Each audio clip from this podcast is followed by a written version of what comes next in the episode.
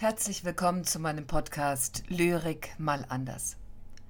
Ich darf mich kurz vorstellen, mein Name ist Konstanze Baruschke-Herweg, ich bin Schauspielerin. Warum Lyrik und warum mal anders?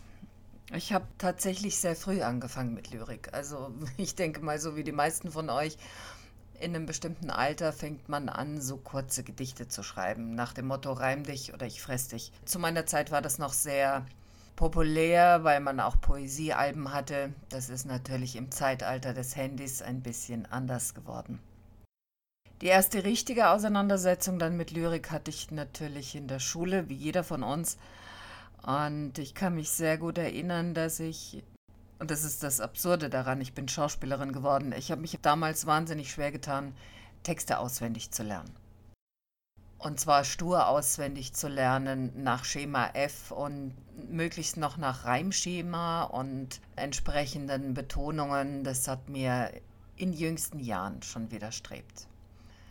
Richtig angefangen, das dann zu mögen, die Auseinandersetzung mit klassischen Texten, mit Lyrik, habe ich, als ich angefangen habe zu Schauspielern. Das war mit zehn. Richtig habe ich dann angefangen mit 14 das war dann ein sehr schweres Stück damals, Calderon de la Barca, das große Welttheater. Damals habe ich zum ersten Mal gelernt, was Sprache ist, wie man Sprache benutzt und wie man mit dieser Sprache umgeht und wie man sie interpretieren kann und wie man sie für sich benutzen, transformieren, verformen kann. Das fing mir an, Spaß zu machen. Mit 15, 16 kam dann eine sehr intensive Zeit, in der ich mich mit Sartre auseinandergesetzt habe und Albert Camus, Die Pest. Den Roman kann ich wirklich nur empfehlen. Der erlebt interessanterweise gerade in Zeiten von Corona wieder eine Renaissance. Sehr empfehlenswerter Roman. Und dazu kamen dann die Expressionisten eigentlich durch meinen damaligen Freund. Der hat mir ein Buch geschenkt, das ich nur jedem empfehlen kann, Menschheitsdämmerung von Kurt Pintus.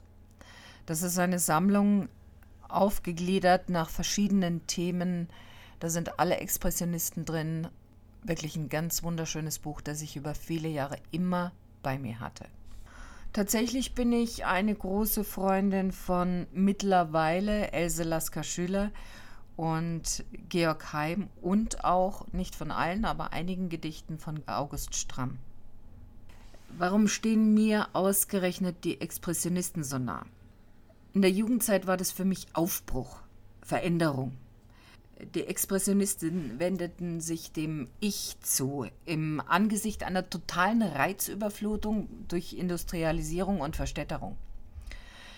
Man hat alte Werte in Frage gestellt, alte Schönheitsideale in Frage gestellt und das zum Teil mit brachialen Bildern. Überhaupt ist der Expressionismus geprägt durch eine bildgewaltige Sprache. Die Bilder drängen sich einem regelrecht auf und zumeist, wie zum Beispiel bei Ben, sind es dann durchaus gewalttätige, unschöne Bilder. So kann man zum Beispiel den abgehackten Sprachstil, die haben ja alles aufgebrochen, was altherkömmlich war, betrachten als, ja, so wie wir es auch haben, einzelne Gedankenfetzen, Bilder, Emotionen. Damals dachte man, jedes Wort, jeder Teilsatz, jeder Satz sollte für sich selbst eine Aussage haben und für sich selbst stehen können. Die damals jungen Aufrührer strebten nach, nach Veränderung, einem Umbruch, Aufbruch bestehender Strukturen und Gesellschaftsstrukturen.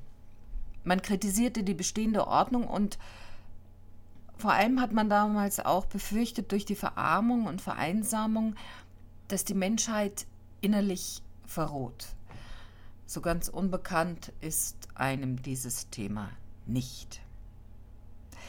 Daraus resultierte, dass man sogar den Krieg willkommen hieß, als Mittel, das Bestehende niederzureißen und, und wie Phönix aus der Asche eine neue, bessere Ordnung zu erschaffen.